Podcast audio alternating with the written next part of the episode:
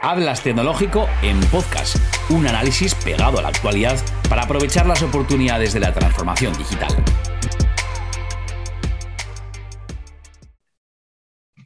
Bueno, pues eh, aquí estamos con Xavier Ferraz, al que agradecemos enormemente que haya tenido un hueco para, comentar eh, eh, la, situación, todo el, proceso de cambio en el que estamos todos inmersos, para comentarlo con Atlas Tecnológico.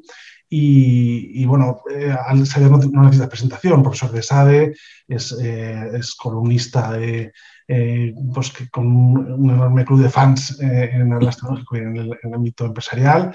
es autor del blog de Innovación 6.0, es profesor del Departamento de Dirección de Operaciones, Innovación y Data Sciences de, de SADE. Y bueno, es, es un observador, miembro de, de muchos consejos. y bueno, es un observador que con un con un ojo, una, una capacidad de análisis que, que, yo creo que ha quedado acreditado y además eh, pues genera, en un momento en el que quizás necesitamos puntos de referencia, necesitamos prescriptores a los que, a los que les otorgamos criterio, ¿no? los que confiemos, yo creo que la confianza es uno de los grandes asuntos del momento, pues Xavier Ferraz es sin duda una de las personas de referencia en nuestro país. Muchas gracias, Xavier. Gracias a vosotros. Gracias, Eugenio. un placer estar aquí. Bueno, pues eso, eh, vamos a comentar un poco eh, aquí se trata de, de, ir, de ir viendo, ir analizando lo que sucede a nuestro alrededor con el objetivo de dar claves a los que tienen que tomar decisiones, tienen que posicionarse, eh, con una visión muy amplia de lo que eso significa, tanto los que están en las empresas como el que pueda estar en la administración y tiene que tomar decisiones políticas, como el que está en capital riesgo y tiene que decidir sobre una inversión.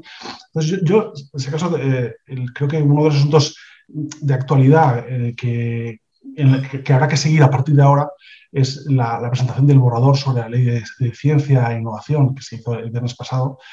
Eh, yo creo que, quizás lo, que te pediría, eh, o más que entrar a analizarlo, es hasta qué punto tú consideras que, necesitamos una, algo que regule, que, cambie el marco o que lo mejore. Pues a ver, yo creo que, las discusiones sobre las leyes de la ciencia son discusiones antiguas, ¿no? Que, es evidente eh, que requieren pues, decisiones y, marcos reguladores que sean efectivos, ¿no? Eh, yo diría, lo primero, lo, primero más importante es la consideración de la ciencia como un sector estratégico. Es decir, si hay una ley de la ciencia y no hay una ley de otras cosas, pues es porque realmente la ciencia es importante, es relevante y lo va a ser más en nuestra sociedad y en nuestra economía, ¿no? Eh, eso en, primer, en primera instancia, ¿no? En segunda instancia, eh, yo te diría que mm, yo he hecho a faltar algún tipo de liberalización del sector. ¿eh? Yo no, sé si esta ley va a favor de esta, o sopla con estos aires que te estoy, que te estoy dando a transmitir, ¿no? que es, oye, tenemos muchas restricciones. ¿no? Un investigador eh, pues tiene restricciones para transferir su, su, conocimiento, tiene restricciones para patentar, tiene restricciones para participar en el capital de startups, tiene restricciones por todas partes los fondos Next Generation, por ejemplo, pues están sometidos a unos controles que seguramente son muy necesarios, pero que por otro lado los inflexibilizan. Entonces, yo me gustaría una ley de la ciencia que fuera una ley liberalizadora del sector, que permitiera hacer muchas más cosas de las que se pueden hacer. Eso en segundo lugar, ¿no? Y en tercer lugar, eh, te diría que me gustaría una ley de la ciencia que no fuera solo de la ciencia, porque al final em, la ciencia es muy importante, pero es muy importante que esa ciencia llegue a convertirse en prosperidad, en crecimiento económico, en empleos de calidad. Cuando nos fijamos solo en la ciencia de per se, nos posicionamos en la, eh, como si fuéramos un país extraordinariamente rico, ¿sabes? Que podemos financiar todo tipo de investigación, de, todo tipo de cosas en todos los campos y eso es intelectualmente muy rico y además es legítimo. Ahora, en un entorno de recursos limitados, me gustaría más ver una, una ley de la ciencia, la tecnología, la innovación que... Una ley de transferencia, ¿no? Quizás. Sí, que garantizara ¿eh? que ese conocimiento fluye. Sí, que se genera conocimiento excelente, pero que ese conocimiento se, va a ser utilizado por nuestra sociedad. Porque en definitiva es lo que, es lo que ahora la sociedad reclama y necesita. Si ese conocimiento se genera para crear grandes trayectorias académicas, pues felicidades, pero yo como ciudadano no estoy satisfecho. Eh, sobre este punto, hay algo que, trae el borrador que tiene que ver con. El, es un debate que es ya antiguo en el ámbito de los investigadores eh, ligados al sector público, que es esto de, oye, yo necesito cierta garantía de estabilidad, porque si no, oye, a lo mejor hice una, una línea de investigación y en un par de años, pues no cumplo una serie de objetivos y pierdo la plaza, lo que sea y tal. Entonces, se les da la garantía de estabilidad, se establecen unos mecanismos para de evaluación para mejorar mi situación, o sea, realmente no para empeorarla nunca, sino para, para mejorarla. Y al final se crea un, entorno que, es, bueno, que, es, interesante desde la perspectiva de que un investigador se va a sentir mucho más confortable, pero al mismo tiempo plantea, esto que tú dices es muy importante, el tema de la liberalización, porque, claro, plantea unas barreras para que el sector privado compita con el público por captar talento tremendas. Claro. Claro. Sí, yo creo que hace falta un ejercicio de liberalización del sector. Eh, todos sabemos em, los problemas que tiene un investigador, por ejemplo, para participar en el capital de una startup. Eh, una startup que es verdad, eh, que puede estar generada con mm, recursos públicos, con conocimiento que es público, de acuerdo. Pero quizás peor que ese conocimiento no fluya que liberalizar que ese conocimiento eh, a través del investigador pueda salir y pueda, y pueda beneficiarse nuestra sociedad y nuestra economía de él. ¿no? Entonces, estamos, yo creo, acostumbrados a legislaciones muy preventivas, ¿no? Muy, de, entrada no puedes hacerlo. Eh, seguramente esto viene del derecho romano, ¿no? A mí me parece que el derecho más anglosajón o más, si quieres luterano, es más eh, expost, ¿no? Haz lo que quieras, pero como hagas algo mal y te pille, entonces vas a ver, ¿no? Eh, a mí me gustaría más un enfoque de este tipo, ¿no? Más, más liberal y más abierto. pero yo te digo, yo creo que es perfectamente legítimo que las carreras investigadoras se protejan que las carreras investigadoras se promocionen, que haya investigadores excelentes. Lo que me gustaría es que esta ley no fuera el resultado de un silo, ¿no? de, bueno, pues hay alguien que se dedica a la política científica y va a proteger su silo. No, no, no, no. Y cuidado, ¿eh? porque ahora hay muchos silos. Fíjate que en el gobierno, eh, en el gobierno eh, del, Estado lo, que tenemos es, por un lado, el Ministerio de Economía, donde hay pues, una subsecretaría de digitalización e inteligencia artificial, por otro lado un Ministerio de Industria, por otro lado un Ministerio de Ciencia y por otro universidades. Entonces, me temo que el ejercicio de eh, silificación es excesivo, ¿eh? en el sentido de compartimentalización de, las, competencias. Me gustaría ver una, de, la, de la ciencia, de la tecnología de la innovación que tuviera como objetivo marco que España estuviera al 3% de inversión en I+.D. sobre PIB, como gran objetivo de esa política integrada ¿eh? de ciencia, tecnología e industria. Bueno, creo que el objetivo está en el 1,25. O sea que, bueno. 1,25 quiero recordar que es un objetivo anterior a 2010. ¿eh? Eh, el 2% era el objetivo del 2010, según la Agenda eh, Europa 2020. En 2010 teníamos que estar al 2% y en 2020 al 30%. Es decir, ahora marcarnos un objetivo del 1,2% para no sé cuándo, para mí es simplemente ridículo. Bueno, hablaremos de todo esto porque yo creo que va a estar presente en toda la conversación de una forma transversal a, todas las cuestiones. ¿no? Me gustaría hablar del tema de la volatilidad. vamos a un año 2022 que va a ser eh, muy volátil desde el punto de vista de hay tantos, tantos factores de incertidumbre que no va a ser fácil apostar por, a la hora de invertir, por qué, por qué tecnología, por qué sector, porque aunque racionalmente pensemos, oye, pues ahora viene una época de automatización inteligente, por lo tanto, por ahí van a ir los tiros, luego van a influir tantos factores que no va a, ser, no va a resultar sencillo a mí lo que yo, el enfoque que quería hacer contigo es el tema de hasta qué punto se está convirtiendo la, innovación tecnológica en refugio de, especulación, o sea, de, generar eh, grandes rendimientos a corto plazo. Eh, bueno, pues ahora tenemos el metaverso, pues bueno, se están vendiendo, ayer leía, se están vendiendo islas eh, a 15 mil dólares inexistentes y tal, y de alguna forma, bueno, pues esto, esto está derivando en eh, que al final la innovación, la finalidad que empieza a tener en muchos ámbitos es cómo generar grandes burbujas eh, de forma rápida basándome en tecnología, ¿no? Y el peligro que tiene esto, ¿no? Quería comentarlo contigo. A ver, yo, te diría que nos podemos retrotraer un poco a, los orígenes, ¿no? Los, los primeros marcos teóricos de, innovación hablan de innovación tecnológica y de innovación industrial. Yo creo que la innovación, ah, en cierto modo, se ha expandido de una forma artificial a otros campos en los cuales, eh, bueno, pues hay otros intereses, hay otras dinámicas, hay otras lógicas, ¿no? Pero yo creo que deberíamos, eh, si hablas de política pública, claramente centrarnos en innovación tecnológica e industrial. Ahora dicha, eh, tecnologías profundas, ¿no? Hay muchísimo corpus metodológico y, cuerpos de pensamiento sobre eso, ¿no? El deep tech, ¿no? Lo, lo que ahora llamamos deep tech, la, Unión Europea, si quieres, habla de Key Enabling Technologies, que son tecnologías que habilitan la competitividad industrial, que son la microelectrónica, la biotecnología, la fotónica, la supercomputación, los nuevos materiales. Eso es lo que realmente genera innovación disruptiva que crea prosperidad por muchos motivos, ¿eh? porque crea pues, espacios de mercado nuevos, porque puedes protegerlo mediante, si quieres, patentes, porque eh, si tienes ese conocimiento otros no lo van a tener. Y eso es lo que realmente debería ser el dominio de la innovación para aquellos que estamos realmente preocupados por, ella. Otra gente habla de lo mismo como General Purpose Technologies, ¿no? Eh, tecnologías de propósito general, lo mismo, esas tecnologías que habilitan cosas que antes eran imposibles. Yo otro día leía, ¿no? creo que en The Economist o Financial Times, un artículo que eh, una frase que creo que tuiteé, dice, cuando eh, se eh, vaya todo este humo de la Web 3, de las criptomonedas, de los metaversos, veremos que lo que queda es la industria. Y eso es lo que crea prosperidad. Hay una dimensión de la innovación, esto lo, tengo muy bien caracterizado en, un modelo propio de innovación de colores que igual has leído, ¿no? Innovación azul es aquella habilitada por nuevas tecnologías que crean nuevos espacios de valor, prosperidad, etcétera. Innovación roja que es aquella del día a día, de la, mejor incremental, ¿no? La innovación blanca es aquella que te crea, te crea el conocimiento, que es puro, pero no tiene modelo de negocio, es la ciencia, y la innovación dorada es la de eh, muy bajo riesgo y, retorno muy rápido, que es un poco lo que tú dices, ¿no? Es especulación, es comprar y vender acciones de cosas que igual no tienen modelo de negocio, que igual no tienen, no han hecho nunca beneficio, pero que son atractivas y que alguien te las vende, te lo crees y tú quieres vendérselo a otros, ¿no? Eso seguramente es aquello que deberíamos evitar. Sí. Ahí Tim dice, si ves que algo se vende muchas veces o se invierte muchas veces y no genera beneficio, más que un negocio es un activo eh, financiero, ¿no? Exacto. Pero eh, de cara, de cara, a este 2022, sí que te voy a preguntar un poco una guía para, para no caer en trampas, porque yo creo que va a ser un año de muchas trampas.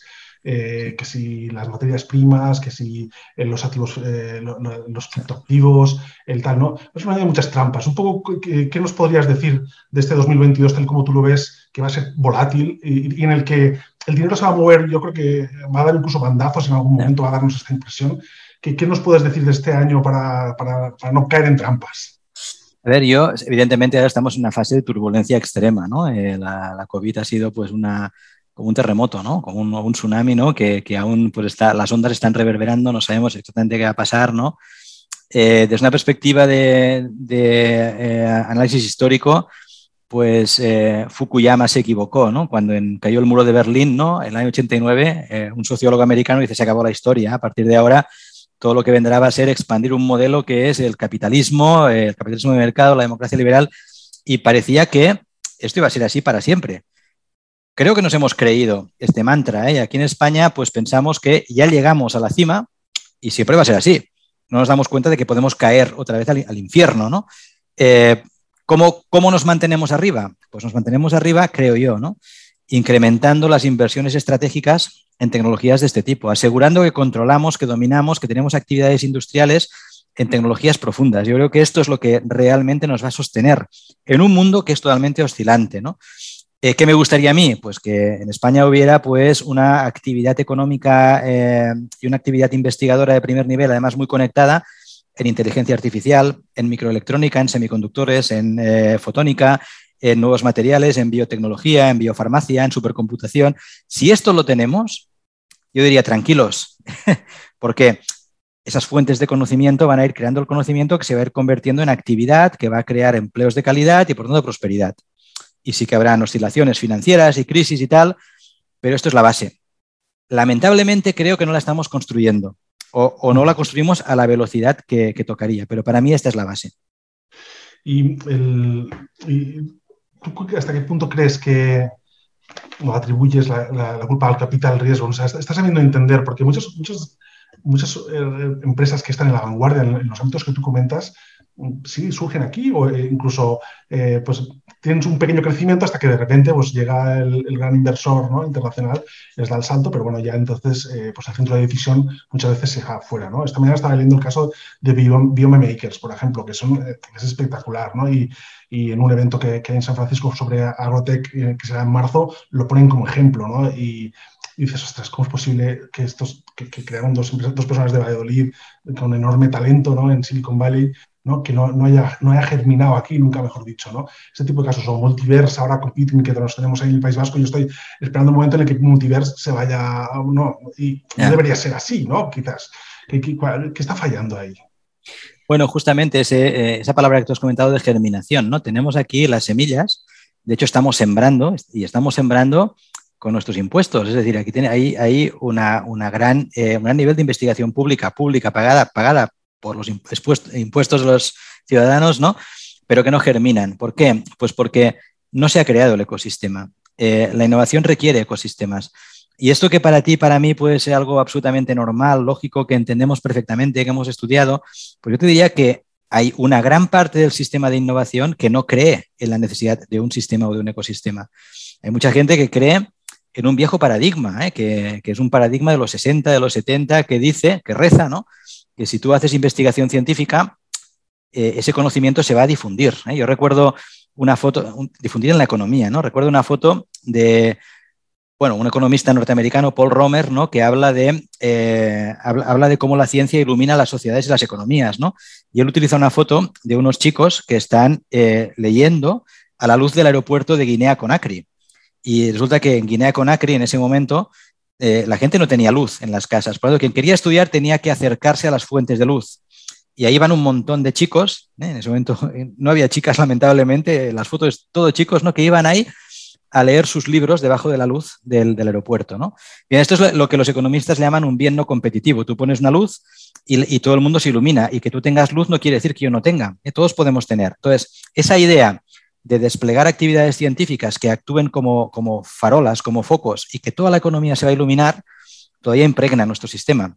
Entonces, hay gente que dice, no hace falta que hagas nada más. En todo caso, incrementa la potencia de los focos, pero no hace falta que hagas nada más, porque la gente se va a iluminar, las empresas se van a iluminar de conocimiento y serán más competitivas. Y esto no es así, ni mucho menos. ¿eh? Hay muchos efectos económicos que explican por qué no es así. ¿eh? Cuando ese, esa persona ¿no? que tiene una patente de una tecnología que puede ser diferencial, eh, ostras, que ya está iluminada, ¿eh? ya, sabe lo que es, pero tiene que lanzarla al mercado, no encuentra financiación porque el mercado no entiende qué es eso, eh, pues claro, esta persona en España se va a una entidad bancaria que le pide pues que hipoteque su casa para financiar una tecnología disruptiva. Y esa persona, dice, yo, ¿sabe qué? Me vuelvo a donde estaba, que estoy más seguro y no me la juego, ¿no?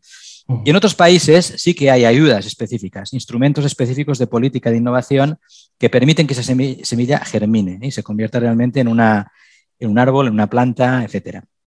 Aquí eh, siempre tiendo a echar un poco la culpa, al, entre, comillas y de forma muy amable, a las grandes corporaciones, ¿no? Eh, que, muchas veces viven protegidas por un entorno regulatorio, eh, operan en, mercados regulados, que ya, ya de por sí limitan el acceso a la competencia y, y eso les ha adormecido un poco, ¿no? Y a la hora de, fomentar este tipo de ideas que nunca las ven como una amenaza, ni, y patentan poco, eh, en fin, es como, ¿no? sé si tienes la misma sensación. Sí, yo creo que, aquí se nos acumulan un conjunto de, eh, bueno, si quieres, de características, de problemas, ¿no? De una idiosincrasia específica, ¿no? De nuestro sistema, pues que hace que, al final no, encontremos ¿eh? finalmente esa dinámica, no, no arranquemos esa dinámica que podríamos arrancar porque tenemos todos los ingredientes de la receta. ¿eh? Nos falta que alguien pues realmente los ponga todos juntos ¿no? y, cocine esos ingredientes. ¿no? Las grandes compañías aquí, en, eh, si quieres, las que, las, que cotizan eh, pues en los índices bursátiles, ¿no? el IBEX, ¿no? pues muchas de ellas tienen antecedentes de venir pues, de sectores muy regulados. ¿no? tenemos pues compañías que han surgido de sectores poco tecnológicos, que han llegado arriba de todo proviniendo de sectores poco tecnológicos. Entonces, cuando tú hablas con las compañías, lo que te dicen es, no hace falta que hayan políticas de innovación, porque mira, estamos donde estamos y, nadie nos ha ayudado nunca, ¿no? Y esto no es exactamente así. ¿eh? Esto es la proyección de, histórica, ¿no? De un, digamos, de un corte sectorial que probablemente ya no sea válido para el futuro o que, sería bueno que tuviéramos otros, otras realidades. A mí, el tema, estamos hablando un poco en tono de, casi de médico que analiza al paciente, ¿no? Pero bueno, eh, a veces hace falta esto también, ¿no? Luego ya nos pondremos un poquito también a, buscar, a plantear también soluciones, aunque en el análisis, va implícito también la, detección de las soluciones, ¿no? yo, por ejemplo, en el tema del, PERTE, yo creo que tenemos que estar un poco alerta, del, plan de recuperación, ¿no? Y los PERTES porque eh, el problema, hay un una pequeña trampa que es el, plazo tan corto en el que se tienen que inyectar todas las ayudas. ¿no? Eso es un plazo que, da muy poco tiempo para que se genere innovación propia. Con lo cual, muchas veces da la sensación de que, de que vamos a tener enormes ideas, pero las desarrollaremos con tecnología de terceros porque no nos da tiempo a desarrollar una propia, ¿no? un ecosistema propio. ¿no? Y con lo cual, bueno, aquí, aquí quien está ganando verdaderamente, eh, pues quizás son aquellos que nos van a proveer de la tecnología para hacer realidad nuestras ideas, ¿no? No sé si tienes tú esa misma sensación. A ver, yo creo que los, planes de recuperación lo que nos pide Europa es que generemos tecnología propia, es decir, que justo lo que te he comentado antes, ¿no? que queremos esas plataformas tecnoindustriales eh, en algunas tecnologías que pueden ser críticas eh, para el futuro de la economía en los próximos años. Si no las generamos aquí, pues China y Estados Unidos se nos van a comer, ¿eh? claramente. Europa está muy preocupada. Está preocupada porque hemos estado durmiendo durante 60 años, ¿no? Hasta, hasta hace hasta antes de la, llegada de Trump era impensable para un europeo que Estados Unidos eh, rompiera nuestra alianza histórica desde la Segunda Guerra Mundial. ¿no? Era impensable que Estados Unidos nos dejara a la, deriva. Hayamos vivido en un paradigma en el cual, bueno, nos vamos chupando rueda de Estados Unidos y esto va a ser así para siempre, como, como te dije, ¿no? El fin de la historia, pues esto es el fin del fin de la historia. O sea, no es el fin de la historia, sino que es el principio de otra historia totalmente diferente, ¿no? Eh, pero bueno, para Europa en principio, este era el paradigma, hemos vivido instalados en la comodidad, nos hemos dormido, especialmente algunos, algunos países, nos hemos dormido. Em, y ahora Europa dice, cuidado, cuidado, que hay que competir en innovación disruptiva, que hay que generar estas plataformas tecnoindustriales y ahí tenéis recursos para hacerlo. Claro, nuestro organismo no está preparado para esta inyección de, recursos tan, bestia en, tan poco tiempo. Yo creo que va a ser una, una oportunidad única quizá la última oportunidad, pero que va a ser muy difícil de digerir estos fondos y convertirlos realmente en, ventajas competitivas. Háblame de, esto, de esta idea tuya de la séptima ola, de que entramos en la séptima ola de la innovación. Sí, yo hace unos años escribí un libro que era Innovación 6.0, que explicaba la evolución histórica de la innovación. ¿no? Y yo pensaba en ese momento que la innovación había llegado ¿eh? a la sociedad y a la economía en seis olas. ¿no? Una primera ola que era Tech Push, que era la ola de la Guerra Fría, ¿no? de bueno, pues, eh, un conjunto de inversiones, muchas de ellas militares, de defensa, se convierten al final en tecnologías que llegan a nuestras vidas. ¿eh? De sale GPS, Internet, eh, los microprocesadores, con todo lo que esto significa. ¿no? Todo eso es todavía consecuencia de grandes inversiones en I+.D., muchas de ellas, desafortunadamente, de defensa, después de la Segunda Guerra Mundial. De, eso todavía vivimos en gran parte en cuanto a la, provisión de tecnologías estratégicas. Cuando el mundo se globaliza llega la segunda ola, ¿eh? que es que se cortan esas inversiones, cuando cae la, Unión Soviética, se abren los mercados y es la era del marketing. Entonces todo el mundo decía, no, no, si innovar es entender al cliente, segunda ola. ¿no?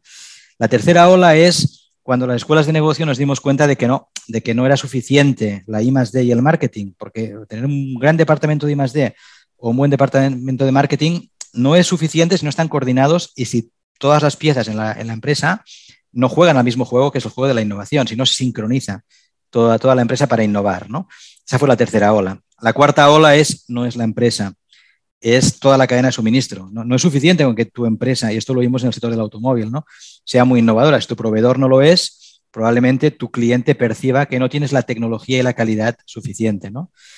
La quinta ola llega con la máxima globalización. ¿eh? Principios de los 2000, eh, el mundo es plano, según Thomas Friedman, ¿eh? una, lista norteamericana, o sea, Internet se decía nos va a planar a todos, todos seremos iguales, tendremos el mismo acceso a la información y ahí pensamos, bueno, pues, eh, oye, yo puedo trabajar perfectamente con un centro de investigación en Hong Kong y con un proveedor finlandés y, y eso no fue del todo así. Llegó una sexta ola, que fue la, la, ola de los ecosistemas, ese, ese entorno que necesitas para que germinen tus, tus semillas, ¿no? Bueno, pues resulta que la innovación abierta es cierta, pero los proyectos complejos se cuecen mejor en la proximidad. ¿eh? Y en la sexta ola vimos cómo emergía Israel, cómo emergía Finlandia, cómo el sur de Alemania se convertía en un gran ecosistema de eh, electromovilidad. O sea, la innovación se pegó a ciertos territorios. Para mí la séptima ola es, eh, y ahora la innovación va de deep tech, va de tecnologías profundas. O sea, ahora lo que estamos viendo con una nueva guerra fría, vamos a reeditar un poco la primera ola, con inversiones masivas en tecnología y en un tipo determinado de tecnología, ¿eh? que es estas tecnologías profundas que pueden habilitar al final actividades industriales de primer nivel. Eh, ahí se, habla mucho de, cómo, puede cambiar el panorama o el, protagonismo de las pymes por la, la, democratización del acceso a, software y, incluso al hardware con el, con el RISC-V, ¿no? Y, esta posibilidad de que ya las, las propias empresas eh, generen sus propios desarrollos y simplemente pues tengan que ir a una foundry tal o a, hacer realidad su, eh, microelectrónica.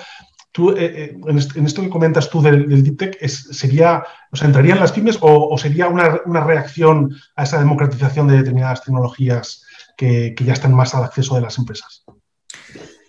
A ver, yo creo que las pymes van a jugar un papel importante, eh, tienen que jugarlo. Lo que pasa es que las pymes son demasiado débiles para hacer un cierto nivel de desarrollos tecnológicos. Entonces, o se agrupan, se clusterizan y ahí pues todo el juego de los clústeres, o se les apoya mediante instrumentos específicos como los centros tecnológicos. Eh, aquí nuestro modelo son los Fraunhofer alemanes, ¿no? que son el modelo de, digamos, de, excelencia de centro tecnológico, ¿no? que son instituciones creadas para trabajar por y, para pymes. Eh, no para hacer investigación eh, de lo que les parezca bien, que eso es otra cosa y está bien, ¿eh? pero especialmente estos, estos, institutos están creados y financiados públicamente para incrementar la competitividad de las pymes alemanas. Y eso explica en parte el modelo exportador y de éxito económico alemán. ¿no? Por tanto, pymes sí, clusterizadas, soportadas con instrumentos públicos tipo centros tecnológicos y luego con un cierto nivel de democratización, como tú dices, ¿no? que yo creo que va a llegar, ¿no? de que pues probablemente no sé si tanto a nivel de la microelectrónica, a nivel de la inteligencia artificial, yo creo que va a llegar a todas partes y que va a llegar como llegó Internet. Al final todos la van a utilizar y va a mm. llegar a través de un cable de inteligencia, ¿no? que te igual te lo proporciona Google, ¿no? Eh, pero tú tendrás acceso ¿eh? a sistemas de diagnosis, sistemas de, eh, si quieres, predictivos sobre tu realidad de negocio que te van a proporcionar otros y en los cuales sea imprescindible que tú tengas una buena estrategia de datos, porque tus datos van a entrenar un algoritmo que alguien te va a proporcionar. ¿no? Entonces, en todo este entorno, la pyme va a jugar mucho, pero sola no va a poder hacerlo. O sea, si esperamos que las pymes solas hagan todo eso, eh, podemos estar hasta el día del juicio final. Esto no ha pasado en ninguna parte del mundo. O fomentamos que esto pase con políticas activas, o realmente en algunos países pasará y en otros pues nos quedaremos atrás. Esto del deep tech, o sea, hilando estas dos ideas que, comentas de, cómo potenciar a la pyme el futuro, la, importancia que va a tener el deep tech, esta visión que, yo creo que, es importante que también tengamos de, que vamos a, una cierta economía de los componentes, ¿no? en el que quizás no es tan importante atraer una web como atraer unos buenos tier 1, tier 2, tier 3, ¿no? que sean competitivos, que en un momento dado incluso pueden marcar el paso al, propio fabricante. ¿no? A veces España estamos un poco ahí como diciendo, ostras, es que no tenemos grandes compañías de tal, y dices, oye, pero ojo, que sí, que sí podemos fomentar una economía de los componentes muy competitiva, oye, un Nvidia está marcándole el paso a todo el mundo, eh, es decir, eh, este tipo de, posicionamiento, ¿no? No sé, no sé ¿cómo, lo ves? Yo creo que la, economía que va a venir no va a ser una economía de sectores, sino una economía de tecnologías, ¿no? Y que quien controle esas tecnologías se va a llevar el gato al agua. Y eso lo hemos visto en muchos casos históricos, ¿no? Eh, quizá uno de los más famosos, pues, eh, ordenadores. Eh, no es tan importante quién fabrique el ordenador, que eso igual al final tiene un valor añadido bajo. Quien se lleva el gato al agua en términos de margen, en términos de beneficio, es Microsoft o, Intel. IBM creó la arquitectura de ordenador, lo que sería la arquitectura dominante del IBM PC que ha dominado la industria de ordenadores durante 30 años. Pero IBM tuvo que salir de ese, negocio. Quien realmente controlaba el negocio fueron sus proveedores. Y otros luego imitaron a IBM y los proveedores siguieron, sirviendo a IBM. Em, Apple, por ejemplo, ¿eh? por ponerte otro ejemplo, Apple externaliza la manufactura, pero la ingeniería la controla muy de cerca. Eh, no sea que un proveedor tenga más poder que la, que la compañía. Es decir, al final, esa economía de tecnología y esa economía de proveedores sí que va a ser importante. Yo creo que lo más relevante no es tener el fabricante final, sino es tener quien controle la tecnología estratégica de ese negocio. Bueno, ya por, último, la, última cuestión que yo creo que, es además la cuestión que, clave, ¿no? Digamos, una cuestión que es que todo el mundo un poco espera que te mojes, ¿no? en este año un poco, yo soy un, directivo de empresa y, tengo que estar atento, no, me da, no, tengo tiempo para fijarme en más de tres tecnologías. Eh, no, no, me, no, me, que le digo a mi fillo, no me vengas con rollos, dime tres cosas en las que tengo que estar atento, porque no puedo estar yo en, decálogos, en historias de tal, o no, dime tres cosas. ¿Qué tres cosas le tiene que decir tío?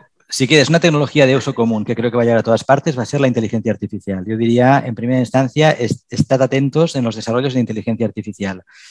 Y seguramente de forma complementaria en los desarrollos cloud, es decir, de cómo la inteligencia artificial me va a llegar a través del cloud y cómo puedo hacer para, que esto sea así.